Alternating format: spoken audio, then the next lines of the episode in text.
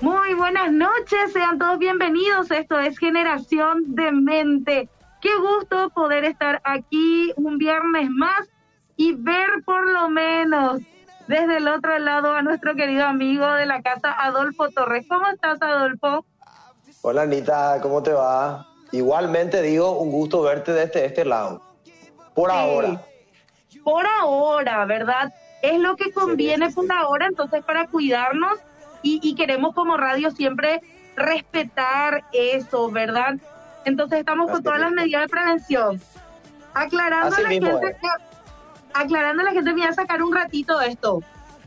Sí, Estoy sola en cabina. Acordate que no, no se contagia por, por videollamada tu, ¿cómo se llama? Ningún coronavirus. Claro, claro. No, igual yo le aclaro a la gente, ¿verdad? Porque estamos aquí entre tres personas, pero eh, no está nadie conmigo aquí en cabina, así que estamos todos protegidos para poder leer bien la Biblia, porque, eh, bueno, como cada podcast, yo soy la lectora oficial. claro. No, pero te digo nomás que la gente igual sabe que ustedes eh, se cuidan y cuidan las normas de seguridad, así que no, me parece que no, no tenés que aclarar tanto, pues ya lo aclaraste muchas veces y ya la gente sabe sabe, sabe. Muy bien, está bien. Bueno, hoy nos trae un buenísimo tema. Personalmente, en este tiempo, eh, siento que es un tema que cuando vos me dijiste que ibas a hablar de esto, yo me puse muy contenta. Porque creo que va súper, súper a lo que estamos viviendo hoy. Eh, como iglesia, ¿verdad? Hablando, hablando entre creyentes, pero también para no creyentes, ¿verdad? Y el tema que hoy nos trae, si me permitís, ya doy el título. ¿Cómo no? Le digo a la gente, hoy el querido Adolfo nos va a estar hablando acerca de raíces, la verdad oculta. ¿A qué se refiere este título, Adolfo? Bueno, esta, eh, vos sabés que seguimos en una época muy, eh, donde todo, ¿cómo puedo decir? Eh, todo supuestamente es muy cambiante o todo es cambiante y donde sigue habiendo mucha incertidumbre, muchas preguntas, eh, muchas respuestas todavía no claras eh, y compañía, ¿verdad? Pero lo que sí no puede quedar no claro es que Dios sigue trabajando con nosotros y que Dios sigue trabajando nuestro carácter. Y el, el carácter siempre es desnudado a través de las crisis. Por eso que las crisis son una oportunidad para crecer, como leíamos en un podcast anterior ahí en Santiago 1, que dice que cuando la fe es probada, la fe tiene una oportunidad de desarrollar la constancia. Entonces, yo en lo personal estaba pensando mucho, estaba haciendo un devocional, voy a leer después un versículo o vas a leerlo vos, pero el Señor me estaba recordando a mí que eh, esta situación por la que nosotros estamos pasando de alguna manera está mostrando la realidad de la profundidad de nuestras convicciones, o sea, de nuestras raíces. Cuán profundamente está anclada nuestra fe realmente en la palabra de Dios o está anclada en las cosas superficiales como son las cosas que suceden a nuestro alrededor. Eh, y obviamente con eso no estamos eh, minimizando lo que está pasando a nivel mundial y mucho menos si no estamos hablando de una realidad. O sea, la fe tuya está anclada tan profundamente en la palabra que vos estás aprovechando esta temporada para eh, hacer autocrítica, ver cuán real es tu fe, cuánto de tu fe estás viviendo, eh, o estás pasando desapercibido este tiempo y no te estás dando cuenta que este tiempo está desnudando la realidad de tu fe. Está mostrando realmente qué crees, qué no crees, qué es importante para vos, qué no es importante para vos cuán importante sigue siendo Dios sobre vos y para vos, o cuán poco importante es Dios ante las circunstancias. Eh, y de ahí nace este título, ¿verdad? Raíces, la verdad oculta. Eh, el carácter es algo que no se ve humanamente hablando, físicamente hablando, vos no podés ver el carácter. Claro. Pero, pero sí podés percibirlo y luego verlo por esa percepción eh, en cuanto a cómo vive la persona independientemente de las circunstancias. Eh, y yo quiero empezar hablando, Anita, con, con un unos versículos que me gustaría que vos leas. Eh, está en Mateo capítulo 3. Mateo capítulo 3, vamos a leer desde el versículo, te voy a decir, 8. Vamos a leer hasta el 10. Y voy a contar para que la gente un poquitito eh, entienda el contexto, este capítulo habla de cuando Juan el Bautista está empezando su ministerio. Juan el Bautista arranca su ministerio, empieza a predicar en el desierto, ¿verdad? Empieza a predicar, arrepiéntanse eh, de sus pecados, ¿verdad? Porque el reino de los cielos se ha acercado.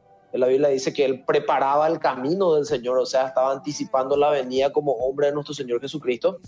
Y él está eh, ya en ese momento donde empieza a bautizar a la gente, ahí en el Jordán. Y cuando está bautizándole a la gente en el Jordán, pasa esto que vas a leer ahora, ¿verdad? Y que da de alguna manera eh, el puntapié inicial para hablar de lo que estamos hablando. De ahí nace esta charla que tenemos hoy, ¿verdad? Eh, si tenés la versión de la NTV, Anita, va a ser genial. A ver, aquí la voy a cambiar a la NTV, sin problemas.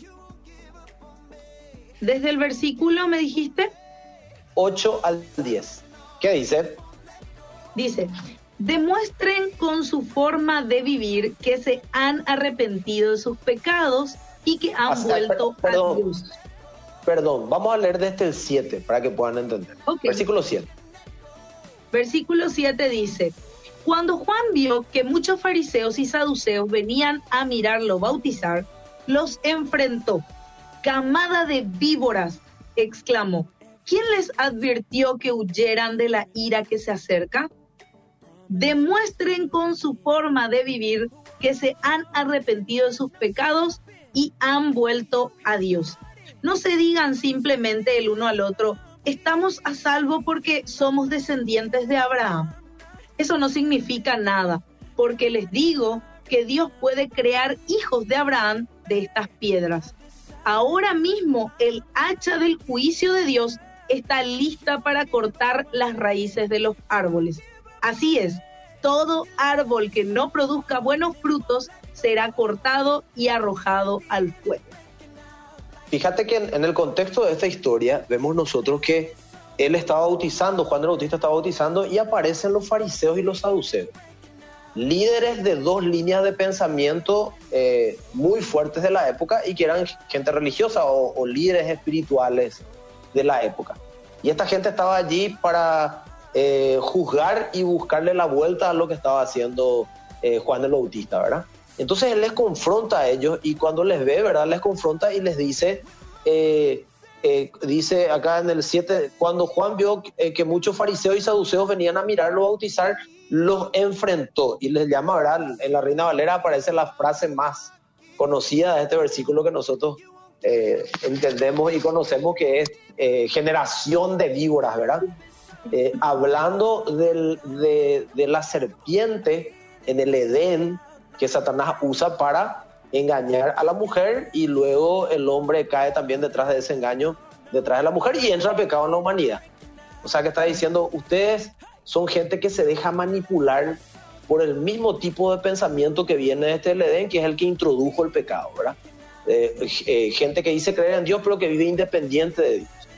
Y eh, cómo se llama, dice después, después que les confronta, dice, demuestren con su forma de vivir que se han arrepentido de sus pecados y han vuelto a Dios. O sea, ¿cómo se ve el carácter? Es la manera de vivir. ¿Y cómo yo sé que alguien tiene un carácter cristocéntrico, o sea, un verdadero hijo de Dios? Por su manera de vivir. Jesucristo amplió esto más adelante, en medio de su ministerio, cuando le preguntan, ¿y cómo vamos a saber quiénes son realmente tus discípulos? Y él dice, por sus frutos los conoceréis. O sea, el mismo concepto. Pero acá me encanta que dice, demuestren con su forma de vivir que se han arrepentido de sus pecados y han vuelto a Dios. Esta temporada está mostrando realmente quiénes son hijos de Dios y quiénes no.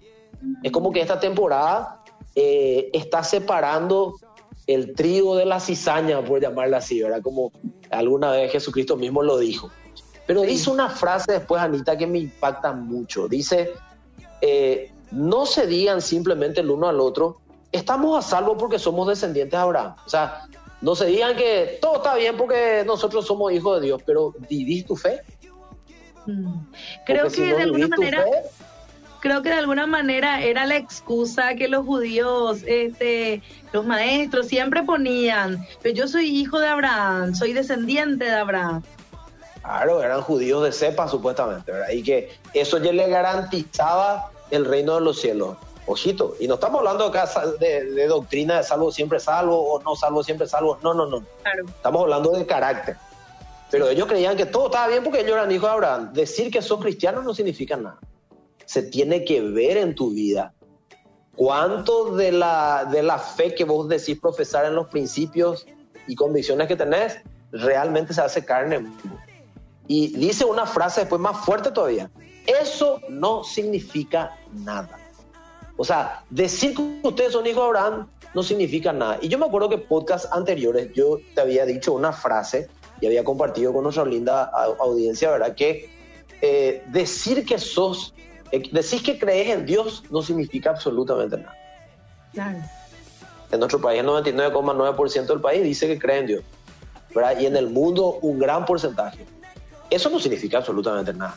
¿Qué haces con ese creer? Tiemblan, dice. También los demonios creen y tiemblan. O sea, los demonios a veces son más, más, tienen más fe que nosotros, ¿verdad? Porque ellos tiemblan y nosotros lo que, lo que perdimos en los últimos años fue el temor de Dios. Sí. Eso es lo que más ha perdido la iglesia, ¿verdad? Y acá dice, eso no significa absolutamente nada. Y dice, ¿verdad? Después que, eh, porque les digo que Dios puede crear hijos de Abraham de estas piedras. O sea, si Dios quiere levantar hijos, Él puede levantar hijos donde Él quiera. Así que no se hagan de los ídolos porque supuestamente ustedes son hijos de Abraham decir, decir que crees en Dios no significa absolutamente nada. Y en esta temporada yo creo que Dios está confrontando lo que vos decís creer y lo que realmente vivís creyendo. Eso es lo que Dios está sacando a flote, ¿verdad? Y después termina diciendo, ahora mismo el hacha del juicio de Dios, con eso no estoy diciendo que ya viene el fin del mundo y todas estas cosas, no, no. Ahora mismo el hacha de juicio de Dios está lista para cortar las raíces de los árboles. Y acá es donde nace esta charla, raíces. ¿Por qué usa la palabra raíces? Dice, está lista para cortar las raíces de los árboles. Así es, todo árbol que no produzca buenos frutos será cortado y arrojado al fuego. Entonces, ¿por qué este versículo? ¿Qué es lo que Dios al final va a probar? ¿Qué es lo que Dios al final va a cortar? Las raíces. Si tu raíz no es profunda, es muy fácil cortar. Pero si tu raíz es profunda, es muy difícil cortar. Mm. Tu raíz tiene mucha profundidad. Y esa profundidad tiene que ver con el carácter, tiene que ver con cuánto de tu fe realmente estás viviendo, cuán profunda es tu fe en Dios, cuán eh, anclada está esa fe en Dios en tu manera de vivir en esta temporada y en cada temporada de tu vida. Eh, entonces, eso para, para eh, introducirnos, ¿verdad? Yo busqué en, el diccionario, como tengo por costumbre, ya lo saben, qué significa raíz. Y mira lo que encontré, dice, la palabra raíces hace referencia al plural del término raíz, el cual, dependiendo del contexto en que sea utilizado, tendrá diferentes significados. El vocablo raíz se deriva del latín radix, con X al final. ¿Qué significa origen e inicio? Y esto, Anita, demasiado me gustó. ¿Qué significa raíz? Origen e inicio. O sea, ¿dónde está el origen de tu fe? ¿Dónde está el inicio de tu verdadera fe? Y ese origen y ese inicio hoy siguen estando en el mismo lugar al punto de que se ve en tu vida que sigue siendo el inicio de todo lo que vos crees y pensás y lo que causa lo que, lo que vivís, lo que actuás, cómo te conducís hoy. Y hay un versículo famoso que vos lo conoces, por tiempo voy a leer yo ese porque te voy a hacer leer mucho después otros versículos, que es Hebreos 12.2. Cuando leí origen e inicio, me remontó en la memoria el Espíritu Santo a Hebreos 12.2, ¿verdad? Y Hebreos 12.2 dice, puesto los ojos en Cristo Jesús, el autor, o sea, el iniciador y consumador de tu fe. ¿Quién inicia tu fe? Jesús. ¿Y quién es el que pretende consumar, o sea, llevar al final de todo esa fe? Eh, formarte como un verdadero hijo de Dios, poner en vos el verdadero carácter de un hijo de Dios. ¿Quién quiere llevar a consumar al final eso? El mismo que inicia esa fe. Pero para eso vos tenés que dejar que Él siga trabajando esa fe en tu vida. Y las crisis son posibilidad de trabajar esa fe. O sea, estás dejando que Dios trabaje su carácter en vos. Sigue siendo la palabra el inicio de todo lo que vos vivís hoy. Sigue siendo tu centro de atención o tu centro de atención es lo que está pasando a tu alrededor. Y mira cómo dice la PDT. La PDT dice de, de Hebreos 12.2, fijemos nuestra mirada en Jesús, en quien la fe empieza y termina. Entonces, esta temporada mostró mucho del carácter verdadero de la iglesia. Cuán, cuán, cuán hijos de Dios somos realmente o no. Mm. Eh, eh, yo, yo escucho muchos pastores decir estamos preocupados porque se están enfriando. Y a ver, o sea, no irte al templo, que es una bendición poder compartir con otros que, que, creen, eh, que, tienen tu misma fe, eh, y todo lo que eso eh, in- in- involucra, el ánimo, el amor, eso tan lindo que podemos pasar juntos. Pero quiere decir que cuando nosotros no estamos bajo las cuatro paredes del templo, nuestra fe ya no tiene su inicio en el mismo lugar. O sea, tu fe empieza a tambalear porque no te congregas bajo cuatro paredes nomás. Entonces realmente nunca tu fe construyó raíces profundas. Sí. Porque si no congregarte nomás te enfría, habla realmente que probablemente nunca te convertiste. Uy, Textualmente. qué- Decís creer en Dios, decís creer en Dios, pero eso no significa nada. ¿Qué estás haciendo con eso que decís creer? Entonces, es una, una cosa dura, pero real. Probablemente si el no congregarte bajo cuatro paredes hoy hace que vos te enfríes y que se tambalee todo lo que crees al punto de no estabilizarte de vuelta, porque al comienzo obviamente si te impresiona algo te puede hacer tambalear un poquitito, pero vos tenés que corregir lo que hablamos alguna vez, gestionar tus emociones y poner de vuelta tu mirada en el lugar correcto. Entonces, la raíz es lo que hoy día se está viendo por fuera. ¿Y por qué cuento yo esto? Eh, estuvimos hablando hoy a la tarde, vos me mencionaste la, la- la palmera, porque estaba hablando con, con Miriam, que es parte del equipo, y yo te dije, no, hay un árbol que es mejor que la palmera, y que es el bambú, y que es el bambú chino, te dije, ¿verdad? Y el bambú chino tiene, tiene una- unas cuestiones muy interesantes de, de notar. Dice que el bambú chino, eh, cuando vos lo, lo- o sea, lanzás la semilla, sembrás eh, para que crezca ese árbol, eh, entre los primeros cuatro años no se ve crecimiento, tarda muchísimo en crecer. sí. Y claro, vos regás, abonás, haces de todo, pero no ves externamente ni un ápice todavía de, de parte del árbol que vos estás plantando. ¿verdad? No ves, no sé, un gajito, una hojita, no se ve absolutamente nada. Nada, Entonces- por lo menos que te indique que está creciendo. Claro, entonces te empezás a hacer la pregunta de, ¿será, ¿será que esta semilla funcionaba o qué pasó con esto, verdad? Pero dice que después de cuatro años aproximadamente, eh, eh, la, la planta del bambú chino tiene la cualidad de crecer aproximadamente 25 centímetros a 30, eh, a un metro por día, dependiendo de la especie. O sea que después de cuatro años por día, crece entre 25 centímetros a un metro por día. Eso significa que en seis meses, entre 5 a 6 meses, ese árbol puede alcanzar una altura de 25 a 30 metros de alto. Wow. O sea, tardó cuatro años en salir afuera. Pero una vez que salió afuera, su crecimiento fue acelerado. Y en 5 a 6 meses, imagínate la proporción. O Sí. sea, lo que esperó en años, en meses creció. sí. Y la pregunta es, pero ¿por qué tarda tanto en crecer y por qué crece tan rápido después? Porque los que estudian la botánica y todo el comportamiento de las plantas, los árboles y compañía, ellos descubrieron que dice que en ese, en ese, en ese eh, proceso de tiempo de cuatro años, el, el bambú no es que estuvo estático, creció, pero creció para abajo Mm, y creció entre, y creció entre 25 a 30 metros para abajo. Su crecimiento después de eso, su crecimiento después de esos cuatro años, ¿acordás que te dije que en 5 a 6 meses crece 25 a 30 Sí. metros? Su crecimiento Sí. fue totalmente proporcional por fuera en un tiempo récord. ¿Pero por qué? Porque estuvo trabajando a profundidad las raíces. Estuvo cimentando sus raíces eh, con mucha fuerza, estuvo trabajando en profundizar en tierra para poder sostener después la altura de eso que crecía. Y dice que el bambú chino tiene la característica de que cuando viene tormenta es muy flexible. al punto que se puede inclinar hasta incluso tocar el piso, eh, pero cuando pasa la intensidad de la tormenta, se pone recto otra vez sin ningún tipo de problema, porque tiene raíces muy profundas. Nosotros estamos pasando algo lo, más parecido a una tormenta. ¿Y qué está causando la tormenta?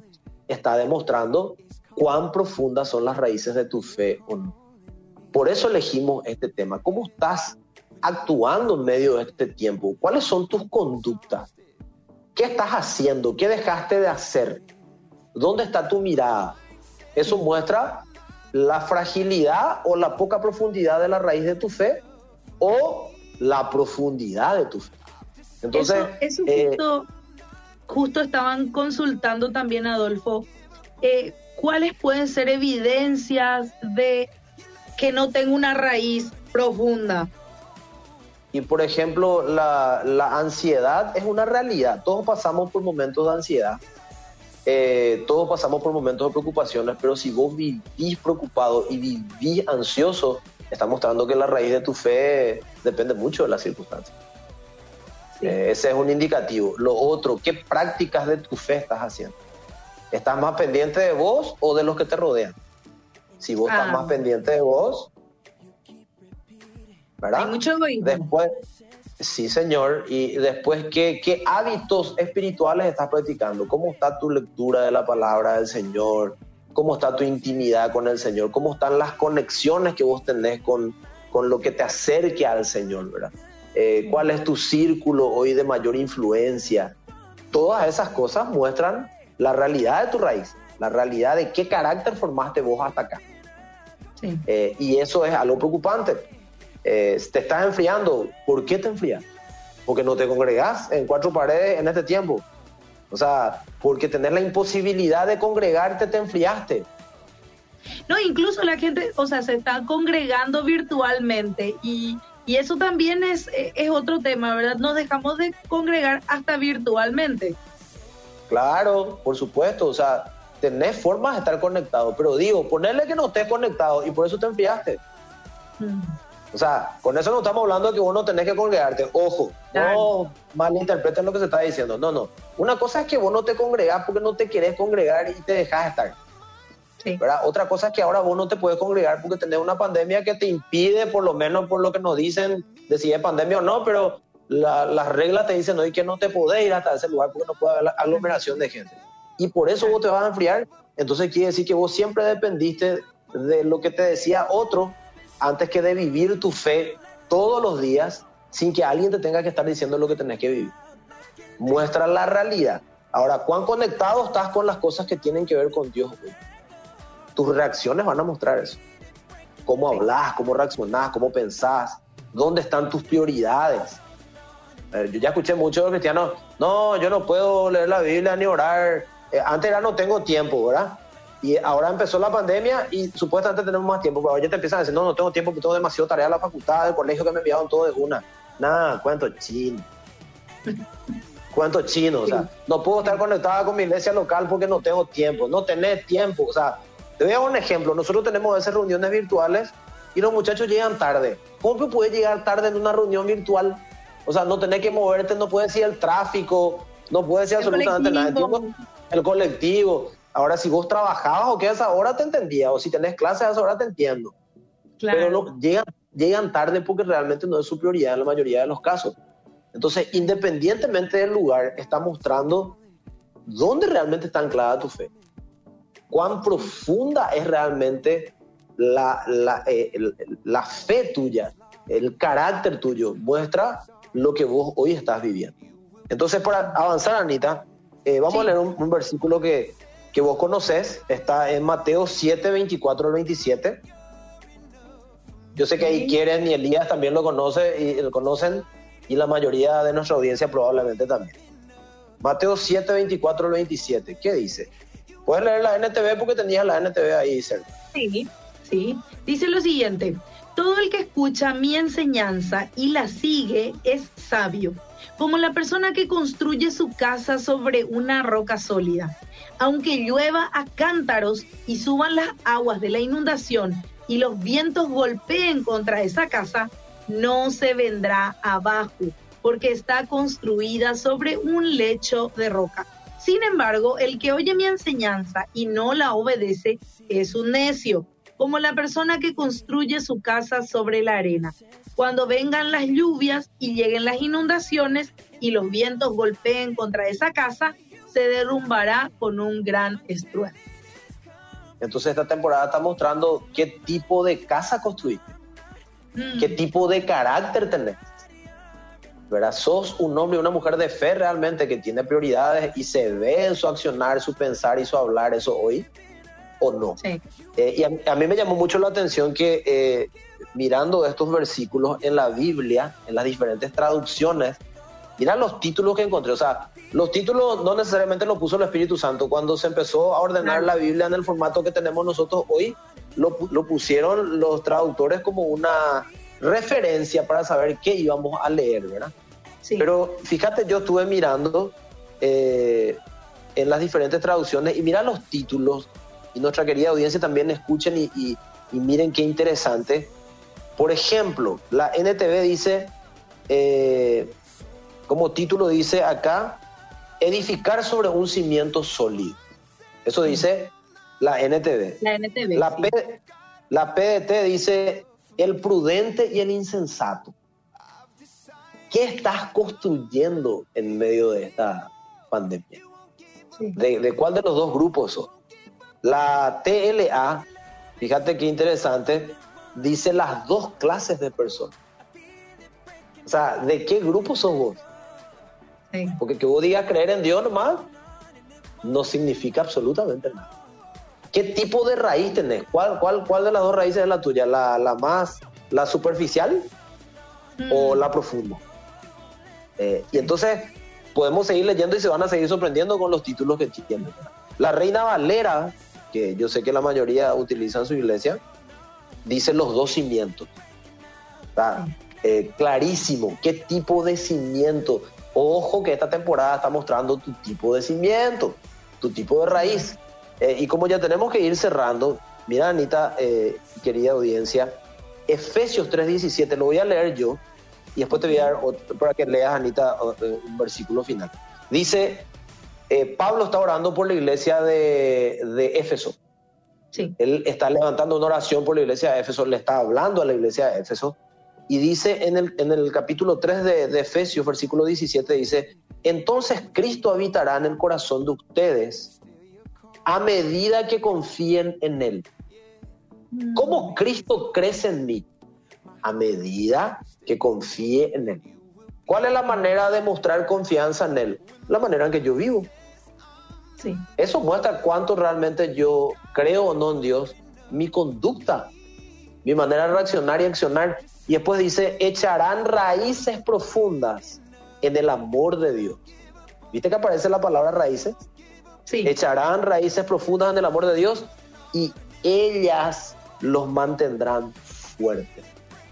¿Qué te mantiene enfocado y fuerte? La raíz. ¿Cómo construiste tu raíz y cómo seguís construyendo tu raíz en este tiempo? Porque está mostrando la profundidad. Y, eso es demasiado interesante. Eh, Efesios dice, mismo capítulo y versículo, solo que le voy a agregar el 16, el 18 al 20. En la versión de la TLA dice, por la inmensa riqueza de su gloria, pido a Dios que por medio de su espíritu, la oración de Pablo, los haga cristianos fuertes de ánimo. También le pido a Dios que Jesucristo viva en sus corazones gracias a la confianza que tienen en Él.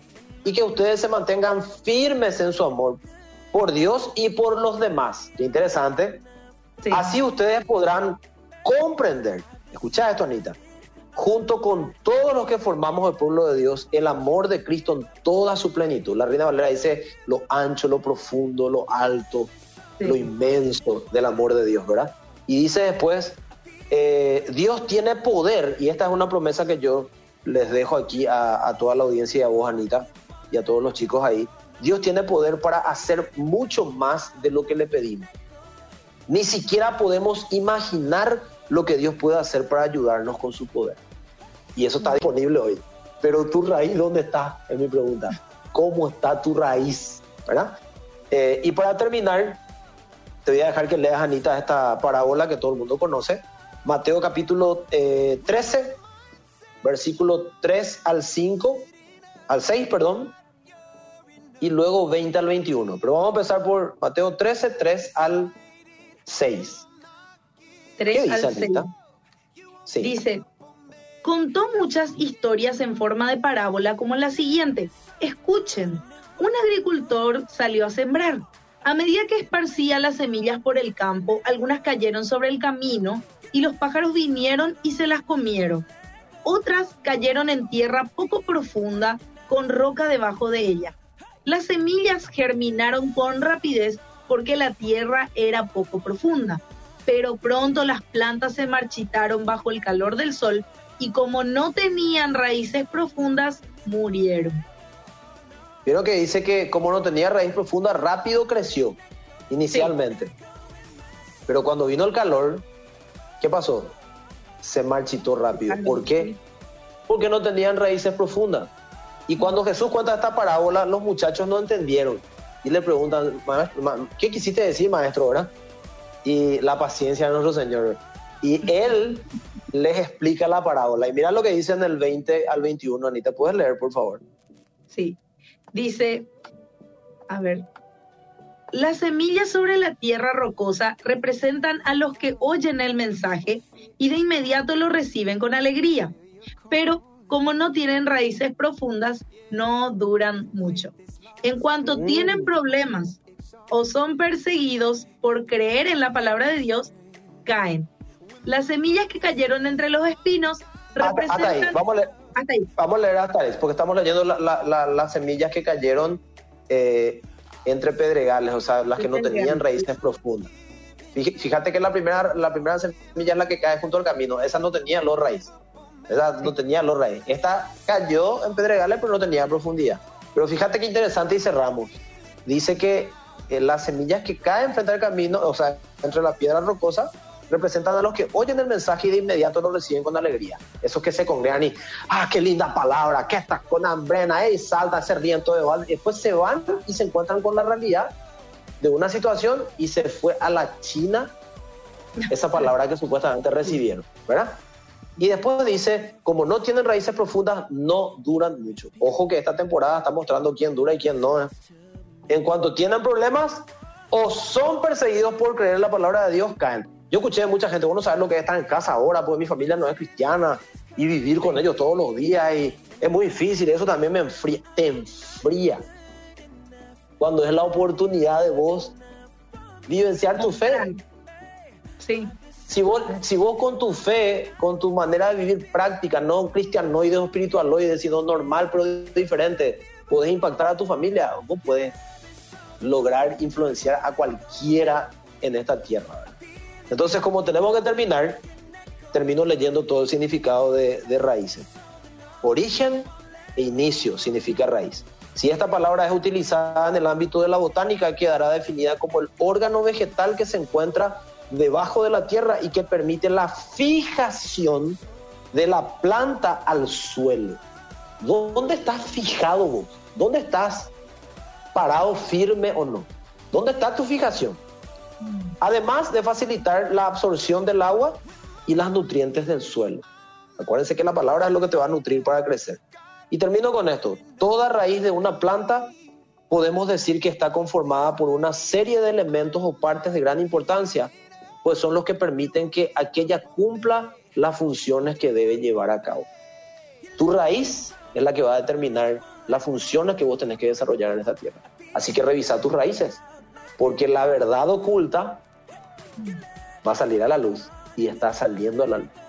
Cuidado con las raíces. ¿Cuáles van a ser tus cimientos? Este es tiempo de vivir realmente nuestro verdadero cimiento. Revisemos nuestras raíces, la verdad detrás de lo que se oculta. Ahí está. Amén. Gracias, Adolfo, por tu tiempo. Como siempre, pertinente la palabra creo, y, y, yo y otros oyentes también sé que lo van a pensar, masticar, repensar, y, creo que cada uno se va a autoanalizar. Amén. Esa es nuestra oración. Un abrazo para vos, para toda la gente, y vamos por más en el nombre de Jesús. Gracias, Adolfo. Nos encontramos en un siguiente episodio.